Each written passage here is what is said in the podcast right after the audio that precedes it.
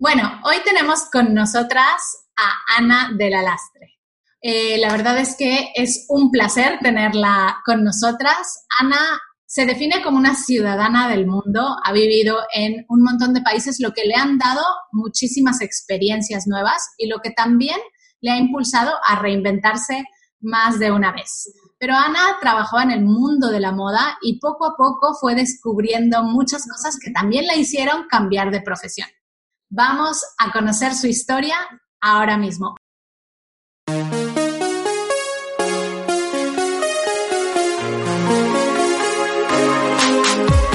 Bienvenida a Madres Reinventadas, presentado por Billy Sastre, un podcast para madres que están redefiniendo el concepto de trabajar sin renunciar a su vida familiar.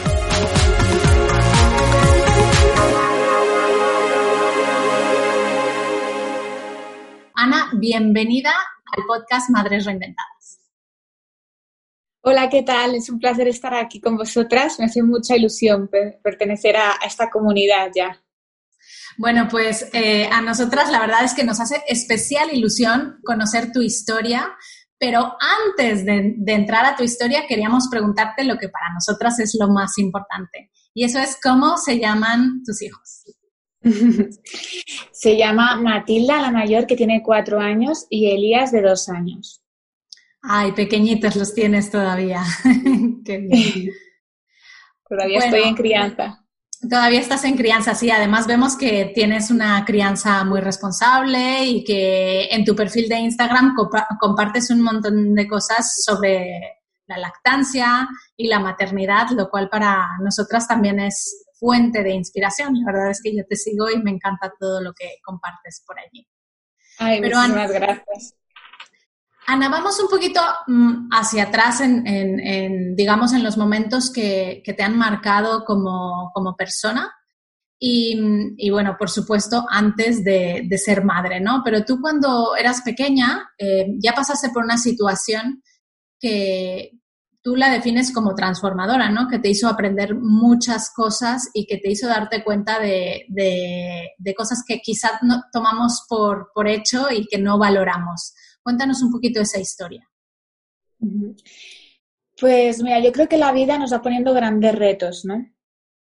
Sin ninguna duda, mi gran reto eh, empezó a, a los 11 años, tenía cuando cuando me descubrieron un tumor en el mediastino, estaba entre los dos pulmones y mm, dentro de la caja torácica.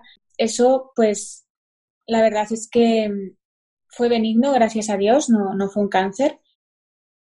Pero la, la operación era muy complicada y había que operar sí o sí porque realmente a mí se me estaba yendo la vida. El tumor empezó a crecer muy rápidamente, pues a, esos años, a esa edad, a los 11 años, hay como una explosión de, hormonas, empiezas con la menstruación, etc., que hizo que eh, el tumor cogiera unas velocidades muy rápidas de crecimiento y, y empecé pues a, desvanecerme, a, a, sentir que se me iba la vida, falta de oxígeno, de movilidad, de, y, bueno, nos enfrentamos como, digo, nos enfrentamos porque al final también mis padres estaban muy vinculados, vosotras que sois madres os podéis imaginar lo que puede llegar a ser eso, pero yo creo que sufrieron más ellos que yo. Y entonces, bueno, aprendí la lección de, de querer estar viva, ¿no? De, y lo que es de verdad estar viva y conectarte con, con esa vida que muchas veces damos por hecho. Y bueno, después de esa, han venido varios retos más. Uno de ellos ha sido la, la maternidad, ¿no? Sí. Sin ninguna duda es algo transformador. Y son retos que, que, la vida te pone y que te acaba transformando, como has dicho que, que menciono, porque yo pienso que son situaciones que, en las que te encuentras, en las que reflexionas y piensas sobre lo que está pasando o, o te va a doler tanto al final que vas a terminar cambiando. Entonces, eh, tenemos que abrazar estos grandes retos que nos pone la vida como grandes pruebas que nos van a colocar en un lugar mejor en el que estábamos. Y, así ha sido a cada gran reto que, me enfrento. Ahora mismo nos estamos enfrentando a un gran reto, no solo el de la maternidad, sino la situación que estamos viviendo. Es un gran reto colectivo eh, que, que yo quiero pensar que nos va a acabar colocando en un lugar mejor en el que estábamos. Por supuesto, yo creo que de todo vamos aprendiendo y a mí me encanta esa filosofía de vida de, de, tomar todo lo que nos pasa como un aprendizaje y una oportunidad para superarnos, ¿no? Yo creo que aquí, bueno, todas las que somos madres, que es la gran mayoría de las eh, personas que escucha este programa, saben que ya de por sí enfrentarte a la maternidad es un grandísimo reto, ¿no? Pero otro reto también muy importante y que además compartimos también tú y yo, Ana, es el de viajar. Porque viajar yo creo que te abre las puertas, ¿no? Tú lo describes muy bien en, muchos eh, posts que pones en Instagram, eh, que al final es, es mirar la, vida con otros ojos, ¿no? Cuéntanos un poquito de qué es lo que te ha aportado vivir en, en tantos países como los que has vivido.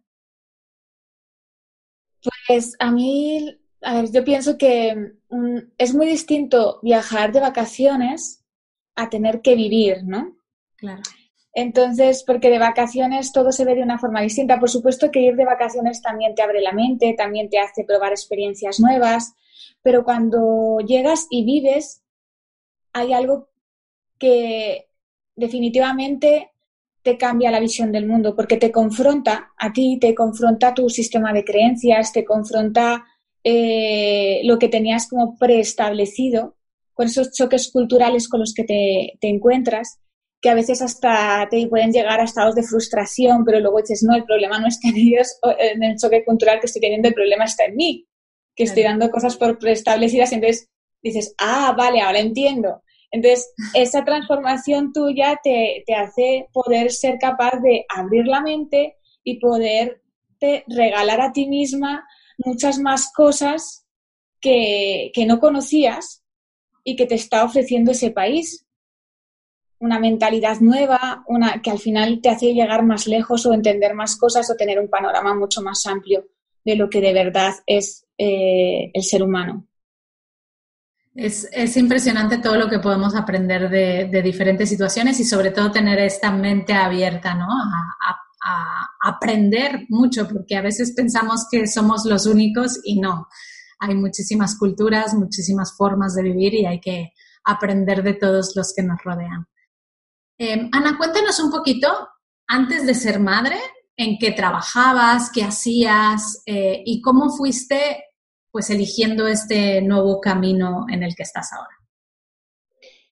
Yo me dediqué al mundo de la moda desde los 18 años, que me empecé a formar y a trabajar en el mundo de la moda. Realmente era mi pasión. Parece un mundo muy apetecible, ¿no? Con 18 años, digamos, es a, muchas mujeres o se dedican o les hubiera gustado dedicarse al mundo de la moda. Es una de las cosas, parece un mundo con mucha seducción, ¿no? El mundo de la moda para los, a los 18 años. Sí que es verdad que fui muy feliz, me desarrollé muy feliz en ese trabajo pero ya cuando iba cumpliendo un poquito antes de la maternidad, empezaba ya a tener, por ejemplo, desde el 2012, mi madre es coach, entonces yo ya me sentía muy afín con, con el coaching, hacía muchos cursos por mi cuenta de, de, coaching que me recomendaba mi madre, leía libros, me iba metiendo mucho más, aunque mi trabajo seguía siendo en el mundo de la moda, eh, porque era lo que, lo que, de lo que me llamaban o de lo que me, se me, iba, me iban llegando los trabajos, ¿no? Era muy, muy difícil empezar con el coaching y aparte, o sea, no, no era algo que yo quisiera dedicarme al coaching, yo seguía dedicándome a la moda, pero a la vez mi, yo veía que mi corazón no estaba ahí, mi corazón estaba en el coaching.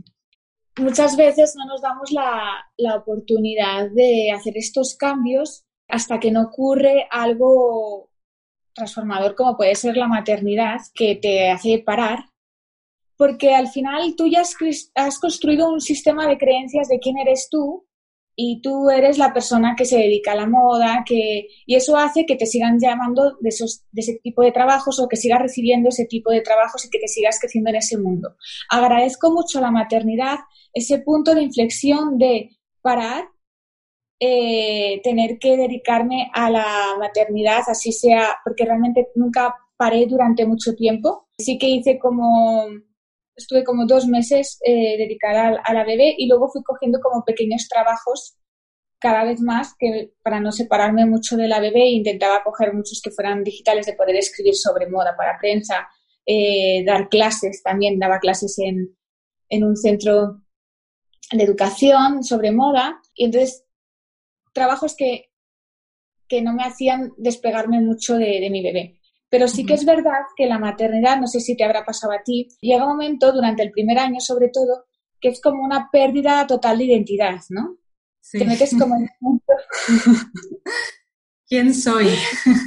¿Quién soy? La ropa que tenías antes ya no te viene, entonces tienes que cambiar de ropa. Entonces es una pérdida, o sea, todo lo que tenías construido de ti, no, se destruye esa... Y agradezco mucho esa pérdida de identidad porque mm, en ese encontrarme a mí misma me encontré realmente quién era yo de verdad y pude ser más honesta conmigo misma. Porque aquí eh, igual tú lo encontraste porque también tenías cerca a tu madre que te daba algún, algún consejo o a lo mejor pues estabas como de, de alguna forma como más evolucionada, ¿no? Pero imagínate, porque sé que tenemos el caso de muchas madres que nos escuchan que saben que quieren hacer un cambio, pero no saben por dónde empezar. O sea, ¿cómo ¿Cómo detectas ese punto en donde dices, vale, yo sé que mi trabajo anterior a mí me gustaba antes, pero resulta que es que la maternidad me ha cambiado tantas cosas que me resulta imposible pensar en, volver a mi vida anterior? Y no sé por dónde empezar. ¿Qué les recomendarías que, hiciesen o cómo encontrar e, esa nueva pasión? Yo creo que lo más importante es y es lo que es un trabajo súper difícil, es el de saber de verdad quiénes somos, conectar con nuestra autenticidad. Y es realmente difícil porque tenemos tantas máscaras sociales puestas que al final hasta nos acabamos perdiendo en eso. Cuando yo te digo que trabajaba en el mundo de la moda, sí era mi pasión, sí era, pero realmente nunca fui eso, yo. Porque a lo mejor no me sube, o sea, la maternidad me ha regalado la oportunidad de hacer ese trabajo a unas velocidades mucho más grandes, de hacer una pérdida total de identidad para encontrarme y conectarme desde mi auténtica, esta vez sí, mi auténtica identidad. Entonces yo creo que pues a través de, de una maternidad o de un trabajo de introspección, de ahora mismo con todo lo que está pasando, estos momentos que tenemos que estar mucho en casa, de parar, ¿no? Porque al final, como nunca parábamos, la vida sí que nos ha puesto ahora a parar como sociedad y como individuo y, tenemos que hacer un gran trabajo de, conectar con nuestra autenticidad. Cuando conectemos con esa autenticidad, entonces ya podemos saber hacia dónde nos queremos dirigir. Porque el problema es que si todavía no sabemos hacia dónde vamos a dirigir, sabemos que algo está bien, que no nos llena, que no nos sentimos completos, que a lo mejor podríamos estar dando más a la sociedad desde otro punto en el que se conectara más con, con lo que nosotros estamos preparados para dar, pero ni siquiera lo, sabemos encontrar. Claro. Entonces, yo creo que lo primero es parar y aprovechar esta cuarentena para reflexionar quién soy yo, no quiénes son lo que las expectativas que tenían tus padres sobre ti o la sociedad o tus maestros o olvidarnos de eso, pensar en eso, pensar qué mensaje recibías de pequeña, qué, para liberarte, ¿no? O sea, qué, qué, expectativas tenían los adultos sobre ti en esos, en esos primeros años. Y luego pensar, ¿qué de verdad te hace feliz? ¿Qué, ¿En qué disfrutas? ¿En qué podrías gastar tu tiempo sin, sin cansarte? Porque de verdad es una pasión que nace de ti. Es, esa pregunta me encanta, Ana, y parece súper sencilla, pero al final requiere de un trabajo importante, ¿no? Un trabajo, eh, lo que tú llamas de retrospección, de, inspección, ¿no? De, inspección auténtica hacia adentro y, y, de realmente ser súper honestas con nosotras mismas. Y muchas veces es verdad que la maternidad nos regala este momento para pausar, pero también nos, nos aporta otra parte que es que queremos complacer a todos y los, las que quedamos como últimas de la de la fila somos nosotras, ¿no? Muchas veces pensamos, no, eh, quiero que mi hijo lo tenga todo, quiero que mi hijo sea feliz, quiero que mi familia sea feliz, quiero hacerlo todo por ellos y cuando nos damos cuenta nosotros ya estamos pues cansadas o infelices haciendo lo que estamos haciendo. Entonces, yo siempre digo que para poder regalar felicidad, primero tú tienes que ser feliz, porque si, si no eres feliz es muy difícil que puedas regalar esa felicidad a los demás, ¿no? Y que es importante que te des, que te des esos regalos de felicidad auténtica para ti. Totalmente, yo en eso tengo una teoría, yo creo que han educado, nos han educado a las madres como a, a, sacrificarnos, ¿no? A sacrificarnos continuamente por los niños, por nuestros hijos, por nuestro marido, por nuestra y, yo, hay gente que cuando lo digo se escandaliza, pero, pero yo nunca me voy a, sacrificar ni por mi marido, ni por mis hijos, ni por, por nadie. Yo lo que les voy a hacer es darles amor. Quiero decir, yo sí que es verdad que ahora, ahora habrá gente que se está escandalizando, pero, pero lo que me refiero es, sí, yo he pasado muchas noches en vela, pero no lo he hecho desde el sacrificio, eh, lo he hecho desde, desde que sabía que era lo que tocaba en ese momento y encontraba un gran placer en, en eso. A la vez también me cansaba, pero no lo vivía como estoy sacrificando por ti. O sea, no quería pasarles esa carga a mis hijos de, de sacrificio. Por otro lado, ahora que ya están creciendo, yo sigo siendo una madre que, pues visto desde afuera, a lo mejor hay muchas, cosas, muchas veces que puede haber que sí que tengo una entrega. La entrega existe, pero es una entrega que realmente nunca me siento que estoy quemada. Porque si empiezo a sentir que me estoy quemando, entonces digo, bueno, me voy a pegar un descanso, voy a saber, eh, hablo con mi marido, mi marido me sostiene, quiero decir, buscas un poco, nuestra misión también es estar bien, estar descansadas y pasarles la misión a nuestros hijos, bueno, descansadas lo que podamos, porque sí que es verdad que a veces se nos acumula mucho trabajo, eso, eso sí es verdad, cansancio siempre vamos a tener, pero que mis hijos no lleven la carga de que su madre se sacrificó por ellos. O sea, no les quiero pasar esa carga, porque al final en ellos también están aprendiendo en mí cómo se vive. Y yo sobre todo lo que les quiero pasar es el mensaje de ser felices en la vida. Y la vida no es sacrificio, la vida es goce, la vida es disfrute. Lo que pasa que dentro de ese goce y ese disfrute, pues muchas veces te toca tener noches en vela o, ¿sabes? Pero sí que es verdad que dentro de, todo el cansancio que requiere ser madre, intento hacer menos, pero hacerlo bien. Me encanta, Ana, me encanta porque es verdad que hay veces que queremos también llegar a muchas cosas, sentimos que no llegamos a todas esas cosas y por lo tanto también nos, nos sentimos frustradas, ¿no? Y aquí es importante escoger poco pero bien hecho, ¿no? Y también lo hablamos mucho con el tiempo de, de calidad que pasamos con nuestros hijos, ¿no? Eh, no es importante pasar todo el tiempo del mundo, ¿no? A veces nos sentimos culpables y, en nuestra comunidad han habido muchos casos de mamás que se sienten culpables por no poder estar presentes en tiempos mm. específicos, ¿no? No puedo ir a, no sé, a la, función de teatro de mi pequeño o no puedo acompañarlo a su extraescolar o no lo pude llevar al médico. Eh, que son momentos importantes también para, compartir con nuestros hijos, pero yo siempre digo que es importante también que aunque no estemos en todos los momentos, que los momentos en los que estemos estemos de verdad. Y eso implica pues estar presente al 100%, ¿no? Muchas veces es difícil también. Sí, yo tengo la gran ayuda de que mi marido, la verdad es como más que una mami, él se porta súper bien, o sea, él los cuida como, y es, un, es una gran ayuda tener el apoyo de tu pareja, ¿no? Y, trabajar codo con codo 100%, eso es muy importante. Entonces, pues cuando ves también que tú no eres la única que está por las noches sin dormir, sino que estáis los dos, es como un equipo y, te hace llevarlo todo con más alegría. O cuando a lo mejor te, mi marido también, él es actor y, y tiene bastante tiempo libre porque sus periodos de grabación a lo mejor son más concentrados o entonces, al tener tanto tiempo libre, muchas veces pues me puedo ir a trabajar o realizar un trabajo sabiendo que se quedan con mi marido.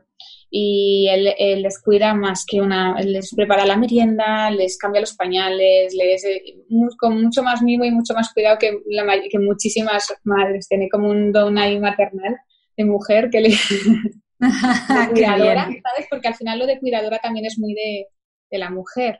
Claro. De la energía femenina. Oye, Ana, cuéntanos un poquito cómo han sido tus, tus momentos de transformación a nivel profesional, ¿no? ¿Cómo decidiste, pues eso, cambiar, eh, porque tú has tenido que cambiar precisamente también porque has tenido que vivir en muchos sitios diferentes y has tenido que renunciar a, profesiones o, cambiar de, estilo de vida, ¿no? Cuéntanos un poco eso.